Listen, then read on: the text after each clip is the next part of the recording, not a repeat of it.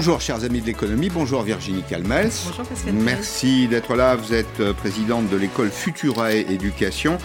Et ce que je viens rechercher avec vous aujourd'hui, c'est euh, la parole euh, de la chef d'entreprise et de l'ancienne première adjointe à la mairie de Bordeaux, une femme engagée dans la vie publique. On voit bien qu'on est à la, au croisement des questions qu'on peut se poser aujourd'hui. La, la, séquence qui se termine, j'espère d'ailleurs assez rapidement, pose la question de l'efficacité de l'État, de l'efficacité du marché, mais aussi du rôle de la jeunesse. Est-ce qu'on a un dividende à payer euh, aux jeunes? Mais il y a un événement, un événement demain. C'est euh, la semi-ouverture d'une partie de l'activité économique du, pays. C'est la phase 2 du déconfinement. Les lieux de culture demain seront accessibles au public. Alors c'est euh, les théâtres, probablement les expositions, les cinémas, avec une jauge, ça pose un problème de capacité. On va rentrer dans le détail d'ailleurs parce que là, ce qui concerne ces, entreprises, c'est la question de la capacité. Est-ce qu'on peut finalement dégager des bénéfices quand la capacité est bridée? C'est ça parce que ben, on engage des frais, des frais fixes notamment, et donc la question se pose pour un certain nombre de restaurants, les cafés, les restaurants, d'abord en extérieur demain. Donc, alors j'ai consulté la météo. Ce sera des terrasses et des averses, il faut dire les choses très, très clairement. C'est un moment essentiel, disait ce matin le ministre de l'économie, Bruno Le Maire, qui était dans un café, c'était un lieu emblématique euh, à Paris, c'est le quartier Saint-Michel. Bruno Le Maire. L'étape de demain, la réouverture des terrasses, je vais vous dire, elle est fondamentale. Pourquoi? Parce que c'est un symbole. C'est le symbole du retour à la vie normale. Parce que ce qui nous a beaucoup manqué depuis maintenant 14 mois, c'est pas simplement euh, les problèmes financiers, c'est pas simplement les difficultés économiques, c'est la convivialité, c'est le travail ensemble, c'est les salariés qui sont là. Ce qui nous a manqué, c'est notre art de vivre. Il y a un art de vivre à la française, où on se retrouve dans un café, on discute, on échange, il y a la convivialité, et c'est absolument essentiel. Alors, Virginie Calmel, vous serez au café-restaurant demain? Moi, j'aurais tendance à dire enfin, oui. ouf, voilà. Même si euh, il faut se mettre à la place des restaurateurs, euh, on continue quand même dans le côté kafkaïen de toutes ces mesures, parce que si on lit les textes, on n'a pas été capable d'expliquer clairement ce qu'était euh, la distanciation sur les terrasses. Donc, ils ont dit 50% de la capacité d'une terrasse. C'est quand même étonnant. Il aurait été peut-être plus évident, plus simple et plus sage de dire bah, respecter 1m50 par exemple entre chaque table. Ensuite, on a 40% des restaurateurs qui n'ont pas de ça. terrasse en France. Ouais. Donc en fait, pour eux, l'enfer continue. Et je rappelle qu'il dure depuis le mois d'octobre. Mmh. Euh, par ailleurs, Vous on avez peut des quand même. entreprises fermées depuis 8 mois en France. Bien sûr. C'est beaucoup, 8 mois. C'est énorme. Mm. Et, et, ça pose d'ailleurs la question, euh, le bilan viendra, de est-ce qu'on a bien géré cette pandémie? Moi, je reste convaincue que donner des aides, d'ailleurs, on ne devrait pas les appeler des aides, parce qu'en fait, c'est euh, donner euh, des compensations à une décision oui. totalement mm. étatique d'empêcher des activités. Euh, notamment euh, pour les restaurants, mais pour les petits commerces, toujours incompréhensible cette histoire de petits commerces fermés. Euh, je prenais l'avion ce week-end. Quand vous êtes à touche-touche dans un avion, on vous sert quand même une boisson qui fait que vous enlevez le masque. Donc on peut enlever le masque alors qu'on est collé à son voisin dans l'avion, mais mmh. par ailleurs dans un commerce mmh. où on pourrait garder le masque et avoir effectivement une jauge au mètre carré, eh bien, on a fermé le poumon de l'économie des centres-villes et euh, de, la, de la vie, tout simplement, euh, euh, dans le pays. Donc, c'est vrai que j'aurais tendance à dire ouf, ça y est, tout le monde sent qu'allez, on, a, on approche des dates fatidiques de demain et évidemment de début juin, où là, enfin les restaurateurs vont pouvoir euh, ouvrir en totalité, y compris à l'intérieur, mais quand même mmh. à quel prix et avec euh, quel problème de long terme? Parce que et, et pourtant, on parle de 100 000 emplois détruits rien que dans la restauration. Alors, c'est 100 000, on le, on le, verra juste après, c'est 100 000 collaborateurs de la oui. restauration qui n'avaient pas nécessairement de contrat, qui pouvaient être intermittents, oui. comme on l'est parfois dans le spectacle, qui ont trouvé du travail ailleurs. Et on verra tout à l'heure, on va partir en Bretagne, on verra que ce qui manque aujourd'hui, ce qui manquera demain, plutôt, c'est pas nécessairement les clients, mais c'est plutôt la main d'œuvre. Mais l'État, au cours de cette période, parce qu'il faut bien en discuter, l'État s'est donné le, le, beau rôle. Bah, disons que l'État, euh, enfin moi je ne suis pas une étatiste. Je considère qu'au contraire on devrait euh, se reposer sur les forces vives du pays. Et pour moi, une des plus graves décisions politiques de l'année 2020, ça a été cette décision de l'État de réquisitionner les masques. Je pense que tout est dit derrière Mm. ça. C'est-à-dire qu'au lieu de faire confiance aux acteurs privés, de dire aux entreprises, si vous êtes en mesure d'équiper vos salariés, Mm. c'est-à-dire de les protéger, de les équiper en masque, en gel hydroalcoolique, peut-être que vous pouvez continuer votre activité. Alors bien Mm. sûr avec de la distanciation également. Pourquoi pas dire que certains travaillaient le matin, d'autres l'après-midi. Mais on a mis à l'arrêt le pays en disant l'État va réquisitionner les masques, donc c'est le meilleur moyen de bloquer une chaîne d'approvisionnement. D'abord parce que l'État est un mauvais euh, négociateur et ensuite c'est un mauvais acheteur et, un mauvais payeur. Donc forcément, on aurait demandé à Auchan ou à Carrefour ou à Leclerc, on aurait demandé à Kering ou à LVMH d'aller chercher sur un marché qu'ils connaissent parfaitement, avec lequel ils sont en permanence en, en lien, qui est le marché asiatique, d'aller chercher les fameux masques. Je pense que l'activité économique n'aurait pas été mise à l'arrêt l'année dernière. D'abord, on nous a expliqué que le masque ne servait à rien. On voit aujourd'hui que c'est sûrement la première des barrières euh, dans la transmission du virus. Mais pire que ça, l'État a voulu, et pour moi, je vous avoue que c'est toujours une interrogation et une incompréhension. Pourquoi l'État considère qu'il doit soudain devenir le seul acteur et ne pas faire confiance Bon, on l'a vu sur les vaccins aussi, avec cette PME nantaise.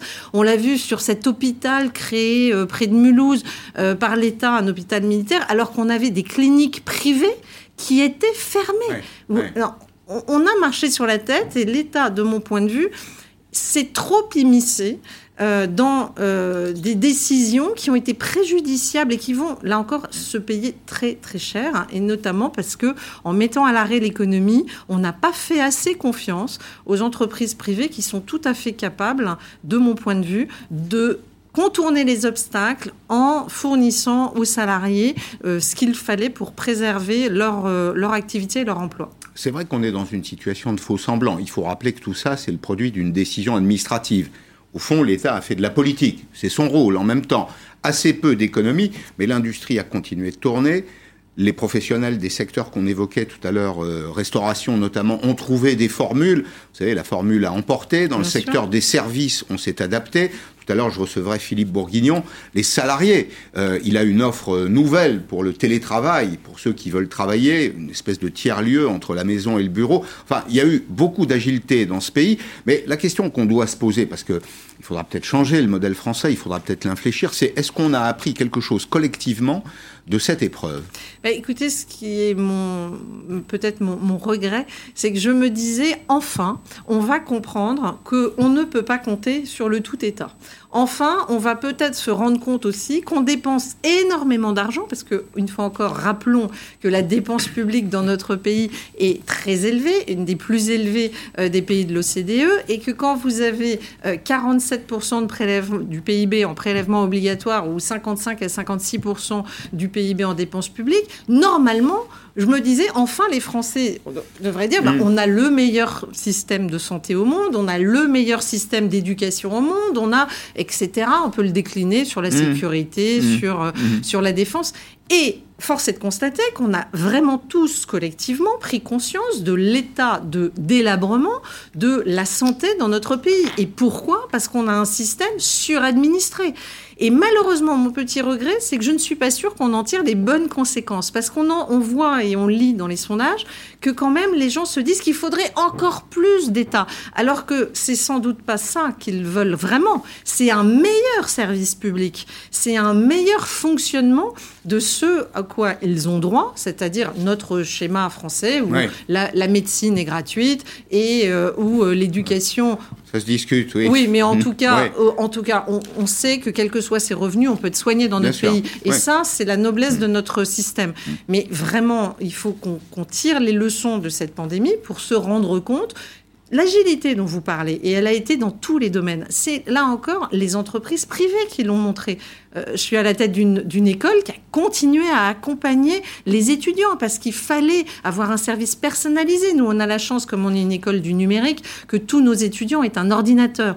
Mais on a bien vu que malheureusement, euh, le distanciel crée Mm. des grosses fractures numériques et des gros décalages euh, selon les familles qui Aggraver n'ont pas les inégalités, d'ailleurs, dans certains cas. Exactement. Et donc, on voit bien que ça ne fonctionne pas et qu'il faut au contraire repenser notre modèle en privilégiant ce qui peut marcher et en demandant à l'État de se recentrer sur ses missions les plus importantes, ce qu'on appelle les missions régaliennes, et en concentrant ces moyens-là, mais c'est pas que de l'argent, c'est l'efficacité de cet argent qui est clé. Ce que vous décrivez là, ce sera probablement, entre autres, le cœur euh, des débats pour l'élection présidentielle qui s'engage, quel rôle de, l'État, quel rôle des, agents privés, comment les deux fonctionnent ensemble. On va en revenir à l'actualité immédiate, on le disait donc une espèce de semi-libération demain, et vous allez le voir, une sorte de branle-bas de combat à Rungis, et pas seulement d'ailleurs à Rungis, mais surtout les mines, les marchés d'intérêt national. C'est la ruée des restaurateurs sur ces marchés. Certains produits vont même manquer, donc ne soyez pas étonnés. Mais vous allez le, le voir là aussi, c'est d'une certaine façon le plaisir qui domine plaisir des retrouvailles, plaisir du travail retrouvé également à Rungis, euh, Cassandre Dumas. 4 heures du matin. Beaucoup de trafic, de la bonne humeur. mon café. Des retrouvailles et surtout beaucoup, beaucoup de travail. Avec l'ouverture des terrasses demain, les grossistes de Rungis croulent sous les demandes. Côté volaille, certains produits sont même déjà en rupture de stock. Il n'y a que ça, il n'y a plus rien, ça c'est une commande, il n'y a plus rien. Euh. Alors, on manque de produits, on manque de tout, voilà. Euh. Cette reprise d'activité est surtout une bonne nouvelle pour les tripiers. Là, t'as combien de pieds de veau là? Le secteur qui a le plus souffert ici de la crise, avec une perte de 40 à 60% de leur chiffre d'affaires. Depuis la fermeture des restaurants, c'est des produits euh, dont les ventes avaient chuté. Donc là, heureusement, tout est reparti. vous avez vu ce matin, c'est un petit peu le feu sur un gis. C'est vrai que ce matin, on est venu un peu plus tôt pour, pour faire face. Côté fruits et légumes, les produits de saison viennent tout juste d'arriver. La fraîche Charlotte a tellement de parfum, c'est tellement fort en bouche quand tu goûtes que... Ça, on va en prendre deux caisses. De quoi inspirer les restaurateurs pour leur nouvelle carte. C'est vraiment un réel plaisir d'arriver à Rungis. C'est un peu comme si on était des enfants, on est dans un... Dans vraiment, c'est un, un trésor, c'est un coffre-fort pour nous. Ce chef a fait le déplacement. Il est heureux de pouvoir retravailler des produits qui lui étaient impossibles de cuisiner pour ses plats emportés. Avec sa terrasse, ce chef peut recevoir une quarantaine de clients. Comme ce n'est pas le cas de tous, pour ces grossistes, le réel boom d'activité sera le 9 juin, à la réouverture des salles de restaurants. C'est le 9 juin Le 9 juin, oui. Donc réouverture, là, ça va être euh, branle-bas de combat. Comme si on était euh, la veille euh, du réveillon de Noël. D'ici là, ce fromager craint déjà une pénurie pour certains de ses produits. Bon, ça, tout ça sont des images encourageantes. C'est bien, c'est la vie, c'est la vie qui reprend. Absolument. C'est comme le dit, comme le dit Bruno Le Maire, hein, c'est la convivialité française. C'est bien ça. Alors, nous sommes avec euh, Franck Delvaux de l'UMI, l'Union des métiers de l'industrie de l'hôtellerie euh, Île-de-France. Bonjour, Monsieur Delvaux. Euh, quel, est l'état, quel est l'état d'esprit des, des professionnels euh, autour de vous? Est-ce que c'est ce qu'on vient de voir là sur les images de Ringis, des gens qui sont contents simplement de retourner au travail? Oui, contents parce que si vous voulez on est fermé maintenant depuis plus de sept mois. Euh, on voulait se projeter et cette date d'ouverture permet de nous projeter. Mais en, comme quelque sorte, on l'a bien compris, pour nous, c'est une mise en bouche. La réelle réouverture, c'est le 9 juin. Parce que là, ouvrir demain, bon, déjà, vous l'avez dit, la météo demain, c'est de la pluie, plus cette jauge de 50% qui est incompréhensible. On ne sait pas comment elle a été faite ni par qui elle a été faite. Nous, ce qu'on demandait, c'est d'avoir le protocole sanitaire qui était déjà très strict tel qu'il est en vigueur au 28 octobre. Mhm. Mais voilà, oui, on est content, on a des dates. Ah, vous ne savez pas qui a décidé euh, les terrasses et l'affaire de la jauge? C'est quand même inquiétant ce que vous me dites là. Si, ça, a été décidé dans, dans, les ministères, mais sûrement pas par quelqu'un qui a mis les pieds dans un restaurant ou dans une terrasse pour voir comment dans la vraie vie ça se passe. Hmm. Euh, alors, à propos de la vraie vie, euh, combien de vos collègues, à votre avis, vont rester fermés? Puisqu'il y a un débat aujourd'hui. On va d'ailleurs l'écouter. Tiens, le ministre de l'économie, euh, tout à l'heure, Virginie Calmels le rappelait, il a une minorité, au fond, hein, de, restaurants, 40%, qui ont des, terrasses. Alors, ce sont des, des cafés, bars, restaurants. J'espère au passage, d'ailleurs, que les élus locaux vont faire des efforts libérer une partie de la chaussée, par exemple, pour pouvoir euh, installer des tables dès que le, beau temps sera revenu. Mais beaucoup disent que la réouverture partielle ne sera pas rentable, pas suffisamment de capacité offerte. Eh bien, Bruno Le Maire, lui, il vous invite malgré tout, et puis vous allez commenter, bah, il vous invite à, jouer le jeu. Dans l'immense majorité des cas, ça vaut le coup. Ça vaut le coup de rouvrir sa terrasse quand on en a une. Je rappelle qu'il y a beaucoup de restaurants qui n'ont pas de terrasse et qui ne pourront pas, euh, du coup, euh, rouvrir. C'est un redémarrage. On a prévu le maintien intégral du fonds de solidarité au mois de mai, justement parce qu'on sait que certains établissements ne pourront pas rouvrir, que certains n'ont tout simplement pas de terrasse. Ensuite, les aides ne seront diminuées que progressivement, mais nous, nous invitons évidemment tous ceux qui le peuvent à redémarrer, à reprendre l'activité. Et si on a prévu aussi une dégressivité dans le fonds de solidarité, c'est pour inciter au retour à l'activité et inciter au travail. Alors, Monsieur Delvaux, est-ce que vous êtes incité à retourner au travail? Est-ce que vous savez combien, d'ailleurs, de vos collègues vont jouer le jeu, comme dit le, le ministre de l'économie? On, peut dire que majoritairement, les restaurateurs, les cafetiers, on est tous contents de retourner au travail parce qu'on n'est pas une profession qui a envie de rester chez soi et, de vivre des aides. Et puis surtout, comme, je le soulignais, vous savez, on ne met pas en marche un restaurant euh, ou un bar en 24 heures. Et il faut, il y a tout un tas il faut voir les pompes à bière, voir la machine à café, est-ce que les frigos fonctionnent, il faut repasser un coup de nettoyage, voir où sont nos équipes, aller à Rungis comme on l'a vu, refaire les courses. Donc ça va vraiment nous permettre d'être prêts euh, pour le 9 juin. Et puis je rappelle aussi quand même que dans certaines grandes villes, euh, comme par exemple Paris, nous allons pouvoir bénéficier, comme l'année dernière, des terrasses éphémères. À Paris, il y a quand même près de 10 000 terrasses éphémères qui a permis à beaucoup de professionnels qui n'avaient pas de terrasse de pouvoir avoir une terrasse en s'installant sur des places de stationnement. Euh, dernière question sur le régime des aides. Là encore, le ministre de l'économie le précise, c'est un, un, départ en sifflet, si je puis dire, c'est-à-dire qu'elles seront décroissantes jusqu'à retrouver, nous l'espérons tous, une situation normale euh, au mois de septembre. Est-ce que c'est un système qui vous donne satisfaction? Est-ce que ça a permis de sauver la force de travail, la capacité de production du secteur? Oui, il faut, il faut reconnaître que nous avons eu euh, beaucoup d'aides euh, dans notre secteur. Moi, ce qui m'inquiète, c'est n'est pas ce redémarrage. Ce sont, on en a parlé tout à l'heure, vous en avez parlé dans un reportage, ce sont les prêts garantis par l'État. Parce qu'aujourd'hui, nous sommes une profession, l'hôtellerie, la restauration, les cafés, les bars, qui avons énormément euh, pris de prêts garantis par l'État. Aujourd'hui, on sera en incapacité de les rembourser en avril 2022. Donc là, il y a un vrai sujet et l'argent a mis l'État pardon, a mis beaucoup d'argent dans notre profession. Ce serait dommage d'arriver à des dépôts de bilan. Donc il faut que ces prêts garantis par l'État soient décalés sur 6 ans ou 8 ans.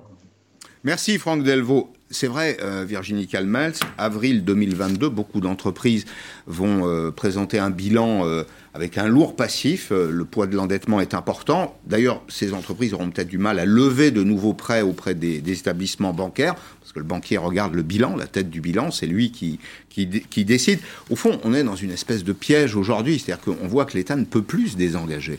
C'est pour ça qu'il aurait peut-être été euh, plus sain d'essayer de, maintenir l'activité avec euh, d'autres conditions. Ah, ça, c'est passé, malheureusement. c'est trop tard. Donc maintenant, on a effectivement des TPE et le syndicat euh, des indépendants a sorti un baromètre qui dit qu'il y aurait 600 000 TPE qui pourraient disparaître et qu'il y a 200 000 TPE qui auraient déjà consommé 90% de leur PGE, du fameux prêt garanti par l'État.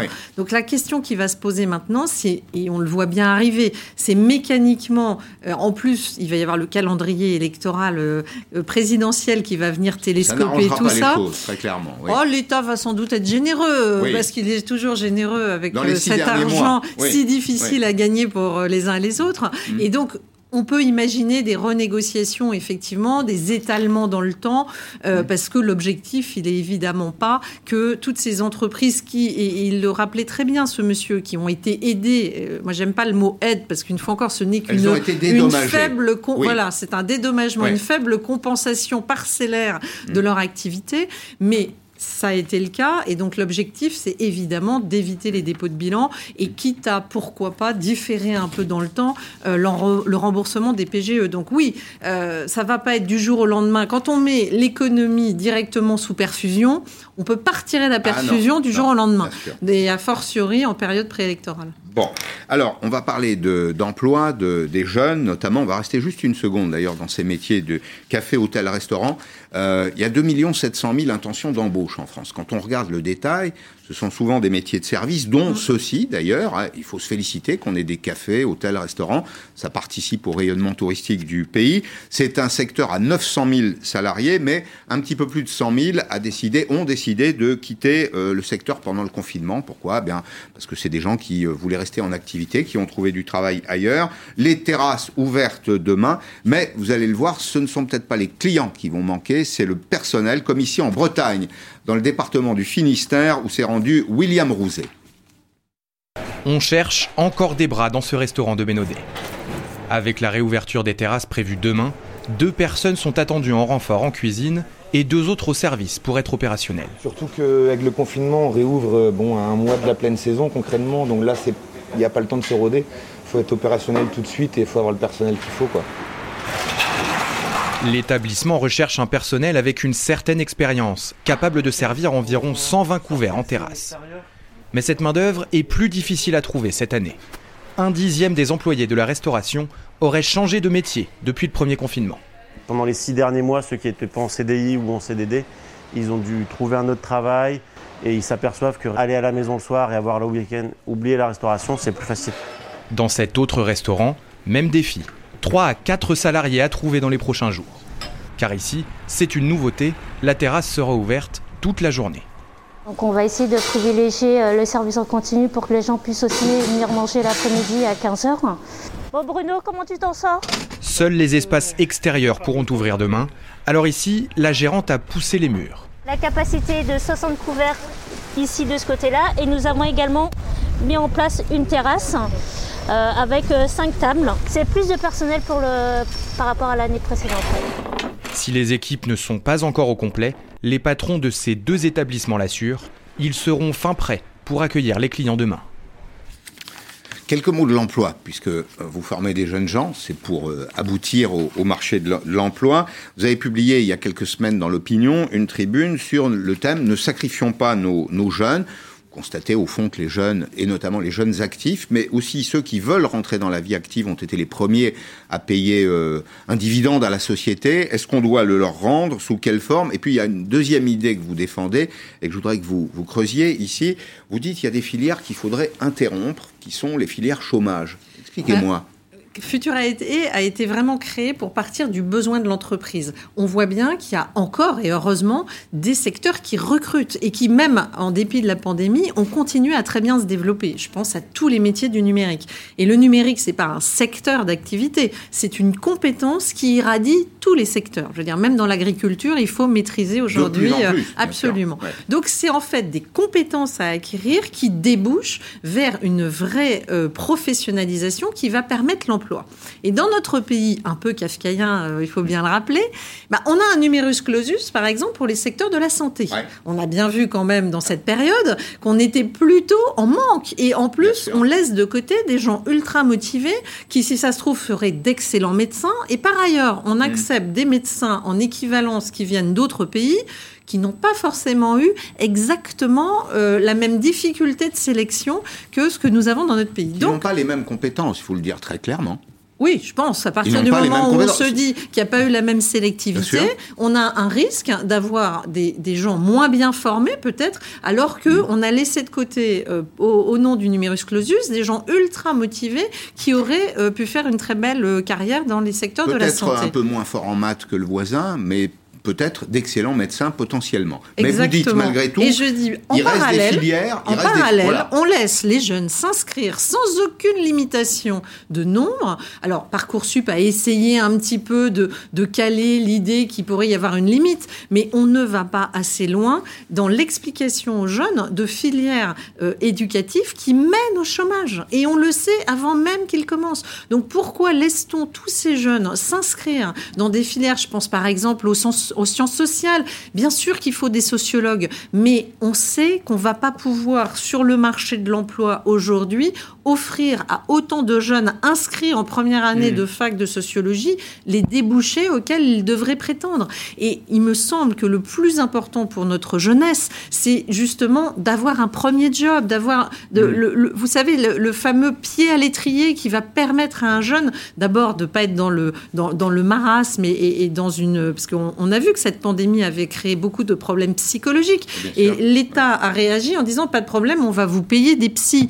Franchement, quand on en est là, c'est pas tant de savoir combien d'heures gratuites chez les psys nos jeunes euh, doivent euh, vraiment bénéficier, c'est plutôt quelles opportunités on leur offre. Et malheureusement, le distanciel euh, n'offre pas la possibilité aux jeunes de faire des stages. Je l'ai vu avec mes bachelors qui sont pourtant dans le jeu vidéo, dans l'animation 3D, dans le marketing digital, donc des secteurs hyper hyper demandé, mais la difficulté d'aller en stage quand les entreprises font du télétravail et du distanciel. Donc on voit la limite pour nos jeunes de ce nouveau mode qui émerge. Euh, je pense que euh, on, refera aussi dans quelques mois le bilan du télétravail qui est, qui est plébiscité par beaucoup d'entre nous.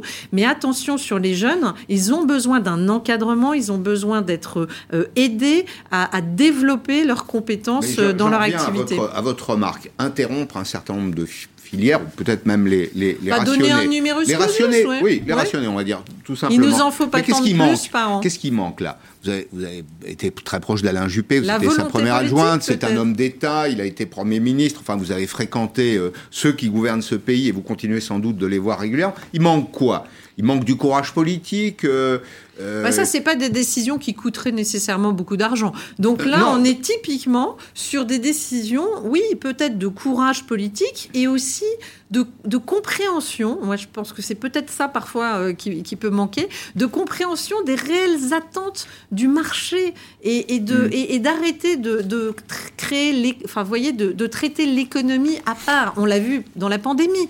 On ne peut pas s'occuper que de santé. On est obligé de s'occuper aussi de la bonne marge de l'économie, puisque c'est l'économie qui, de toute façon, finance la santé d'aujourd'hui et de demain.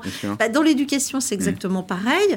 Euh, on a encore trop, malheureusement, l'impression que des filières euh, sont maintenues parce que derrière, il y a des profs, il y a, tout un environnement qu'on veut maintenir, alors que peut-être ce serait plus intéressant de se dire qu'il faut euh, que la compétence, y compris dans les enseignants, peut être transférée sur d'autres type euh, de formation et avoir le courage de le dire. Je pense que ce ne serait pas des choix et surtout, ça éviterait à nos jeunes de croire qu'un bac plus 5 dans certains domaines va leur offrir un job, alors qu'il vaudrait mieux peut-être des, études plus courtes mais plus professionnalisantes, tournées vers les métiers de demain et les métiers qui sont aujourd'hui en recrutement. Les, politiques publiques ont, beaucoup bénéficié au cours de ces 12 euh, ou 13 derniers mois aux plus anciens c'est vrai que la société a protégé les plus anciens. Vous êtes au contact de la jeunesse. Est-ce que vous pensez que nous avons collectivement une dette à l'égard de la jeunesse?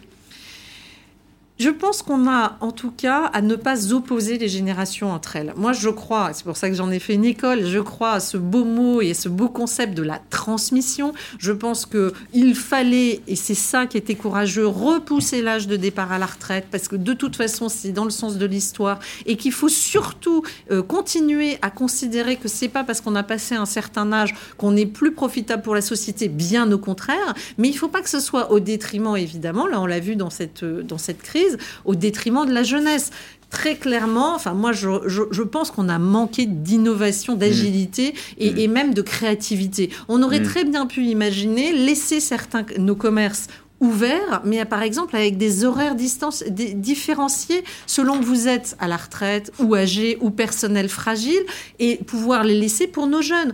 Tout ça aurait pu être mis en œuvre. Il faut de la créativité. Je dis pas que un peu d'agilité, un peu de bon sens d'ailleurs. je crois qu'en fait le problème c'est qu'on est toujours dans la reproduction des vieux schémas. Alors c'est pas dans le guide de l'ENARC de savoir euh, comment gérer la crise Covid. C'était pas dans le manuel. Mais il faut de la créativité. Moi je crois que le monde de demain appartiendra aux créatifs, aux gens imaginatifs qui savent réfléchir. Les anglo-saxons disent out of the box hors du cadre. et typiquement là, est-ce qu'on n'avait pas à euh, réfléchir à d'autres façons de préserver nos jeunes, de les laisser euh, avoir une vie sociale et non pas s'isoler, continuer à pouvoir euh, récupérer de la, de la formation? Euh, avoir des stages et en même temps laisser les personnes âgées aussi, non pas hmm. enfermées chez elles, mais pourquoi pas leur laisser une capacité à vivre à des horaires, euh, par exemple, différenciés. Je pense qu'il y a plein de choses qu'on aurait pu mettre en œuvre, qu'on n'a pas fait, faute, à mon avis, de volonté d'être plus imaginatif et d'apporter à mon sens aussi de courage. Ça, c'est une qualité qui est peu partagée. La, peur, la peur paralyse en réalité. La, peur, elle, elle, conduit à faire des choix négatifs en réalité. Et on voit bien tout au long de cette crise que L'État a eu peur de l'opinion, il a eu peur de ses propres défaillances. Euh, il y avait des angles morts dans les politiques publiques et on voit bien que bah, il a été en recul. C'est probablement ce qui donne la situation d'aujourd'hui. Juste pour terminer, vous évoquiez le prêt-à-penser, les cadres. Euh, vous évoquiez l'ENA. Moi, je suis frappé chez les jeunes et vous êtes au contact des jeunes par les progrès de ce qu'on appelle la woke culture, c'est-à-dire des jeunes qui de plus en plus se définissent non plus comme des individus, mais comme des individus autonomes, mais comme des individus qui appartiennent à un groupe euh, de genre, de couleur, euh, euh, d'opinion. Est-ce que vous voyez ça autour de vous et est-ce que ça ne préfigure pas un monde quand même assez violent finalement? Alors j'espère que ce- je suis toujours gênée par les généralisations, c'est-à-dire qu'on Enfin, voit fort, aussi très fort dans les pays anglo-saxons, et on voit, vous avez raison parce on voit que ça arrive chez on nous. voit se développer, mais j'espère, hein, parce que je suis une optimiste de nature, Ouais.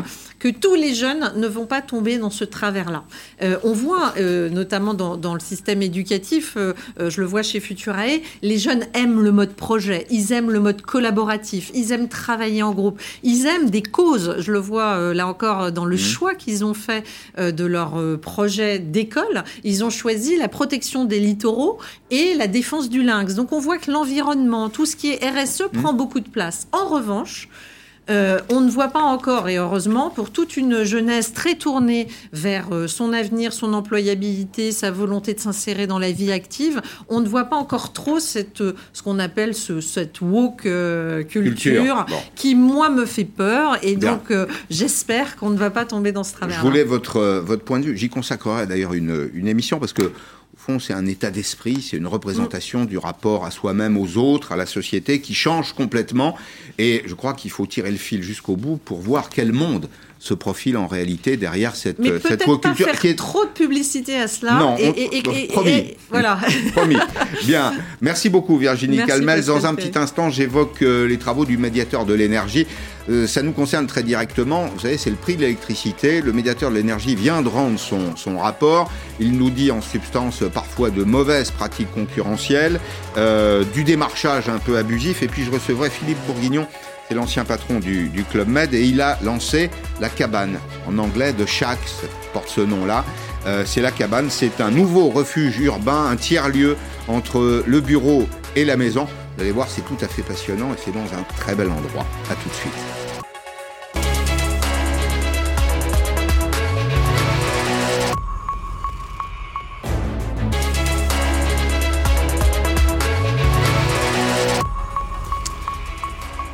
Bonjour Philippe Bourguignon, merci d'être avec nous. Bonjour. vous êtes l'ancien patron du Club Med, vous avez un projet dont vous allez nous parler de Chatte, la cabane. Je parlais tout à l'heure d'un tiers-lieu entre le bureau et la maison. On va détailler tout ça. D'abord, euh, c'est la première fois que vous vous adressez euh, à un média depuis votre, euh, votre départ. Je vous remercie d'avoir réservé vos premières paroles pour, pour Periscope. Je voudrais qu'on dise deux mots d'un sujet très quotidien pour les Français. C'est la question de l'énergie. Le médiateur de l'énergie vient de rendre son rapport euh, et il y a un opérateur qui est épinglé, Total Direct Energy, pratiquement 30 000 litiges, des litiges de facturation. Euh, dans le cadre du démarchage ou des fins de contrat, nous sommes avec Frédéric Ferriot des services du médiateur. Bonjour, bonjour Madame Ferriot. Bonjour. Merci d'être là. Euh, alors, euh, les, les conflits portent en général sur euh, la dernière facture. Je quitte mon opérateur et, bah, comme par hasard, mon opérateur m'envoie une facture de 5000 euros.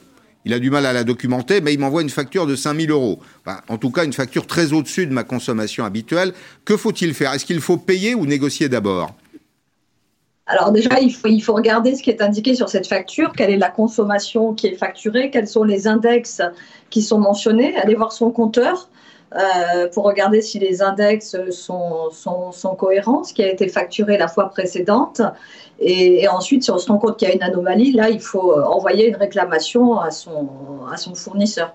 Et éventuellement au médiateur de l'énergie. C'est ça quand il y a un conflit Alors, dur En fait, on, on intervient dans le cadre de la résolution amiable des litiges. Donc, on peut intervenir si euh, les réclamations n'ont pas permis d'obtenir euh, une solution euh, satisfaisante. Donc, il faut que les consommateurs envoient une réclamation écrite préalable à leur fournisseur, qu'ils attendent deux mois. Si dans deux mois, le litige n'est pas résolu, dans ce cas-là, on peut intervenir pour trouver une issue amiable au litige. Dites-moi, je me disais un peu naïvement, la concurrence, elle va apporter de bonnes pratiques. Finalement, c'est un peu le contraire. Là, euh, démarchage abusif, euh, on arrache le consentement du consommateur, quitte à lui raconter des cracks d'ailleurs. Quand euh, le consommateur s'en va, c'est la facture euh, telle que je viens de la décrire, c'est-à-dire une, une surfacturation. La concurrence, euh, est-ce qu'elle a vraiment été efficace dans le domaine de l'énergie? Il faut, c'est vrai que nous, on, dénonce les, choses qui ne vont pas. Il ne faut pas voir tout en noir. Ce qui est positif dans l'ouverture à la concurrence, c'est qu'aujourd'hui, les, consommateurs ont le choix entre une quarantaine de fournisseurs d'électricité et de gaz naturel, euh, qui peuvent faire euh, des économies par rapport aux, tarifs réglementés des fournisseurs historiques, jusqu'à, je crois, 10% aujourd'hui sur, sur la facture qu'ils peuvent, euh, s'ils ne sont pas contents de leur fournisseur parce que son service ne convient pas, on peut, on peut en changer. Euh, après, c'est vrai qu'avec ces 40 fournisseurs, la, concurrence euh, est très rude. Euh, ils se battent pour se prendre des parts de marché et donc on assiste à une recrudescence de, de pratiques de démarchage euh, agressives, euh, voire, euh, voire trompeuses, voire même frauduleuses, et peuvent survenir quand on change de, quand il y a des mouvements contractuels, peuvent survenir les, problèmes. Le taux d'accidentologie est, plus fort et il peut se passer plus de, choses que quand on reste client pendant 20 ans ou 30 ans du même fournisseur sans jamais bouger. Merci beaucoup Frédéric Ferriot. Je vais d'ailleurs simplement indiquer un élément, c'est que la fidélité dans ce domaine n'est pas toujours récompensée. Si vous ne menacez pas de quitter votre fournisseur, en général, il ne vous fera pas de cadeau. Donc faire jouer la concurrence, c'est toujours bon. Bonjour Philippe Bourguignon. Merci d'être là, ancien patron du Club Vous lancez The Shack le shack, en anglais, c'est la cabane, c'est une espèce de nouveau refuge urbain. Et je voudrais réfléchir avec vous, parce que c'est le cœur de votre réflexion, à la fonction du travail. Comment est-ce que le travail évolue? Alors, avec le travail, il y a les lieux du, du travail. Regardez ce lieu. C'est le lieu que vous avez acquis, dans lequel vous proposez une nouvelle offre, un troisième lieu, comme je le disais, de très belles bibliothèques monumentales, euh, des échelles. C'est un hôtel particulier de 1872, euh, des espaces de réunion, avec toujours la dimension du, plaisir. Qu'est-ce que vous retenez, vous, de l'évolution des modes de travail J'allais même dire de l'évolution de la consommation que nous avons du, travail euh, depuis 18 mois? Ouais. Alors depuis 18 mois, on va y venir parce que moi je considère qu'il il y a une évolution sociologique profonde euh, depuis, on va dire, un peu plus d'une vingtaine d'années. Donc je, je, pars de là. Vous partez de plus loin. Je pars de plus loin. Qu'est-ce que vous constatez? Non, parce que justement, aujourd'hui, on hmm. parle beaucoup euh, être au bureau, pas être au bureau, etc. Mais il faut replacer les choses dans leur contexte. Euh, même d'avant le Covid, il y avait des évolutions profondes qui se, qui se euh, produisaient. Moi, il y a une, il y a une quinzaine d'années que j'habite aux États-Unis, et euh, il, y a, il, y a, un certain nombre de choses là-bas qui, d'ailleurs, arrivent ici aussi. Voilà. Alors, d'abord, on est passé d'une société de consommation à une société d'information. Là, je remonte euh, très haut. On est passé d'une société de, on va dire, de, de, de masse à une société d'individus. On est passé d'une, d'une, d'une forme d'intelligence à une autre. Pendant des siècles et des siècles, on utilisait la partie gauche du cerveau euh, qui est celle du rationnel, de la logique, etc. Mais depuis le web, on utilise plutôt la partie droite qui est celle de l'intuition, de la création, euh, etc. Rassurez-moi, les deux peuvent vivre ensemble, non?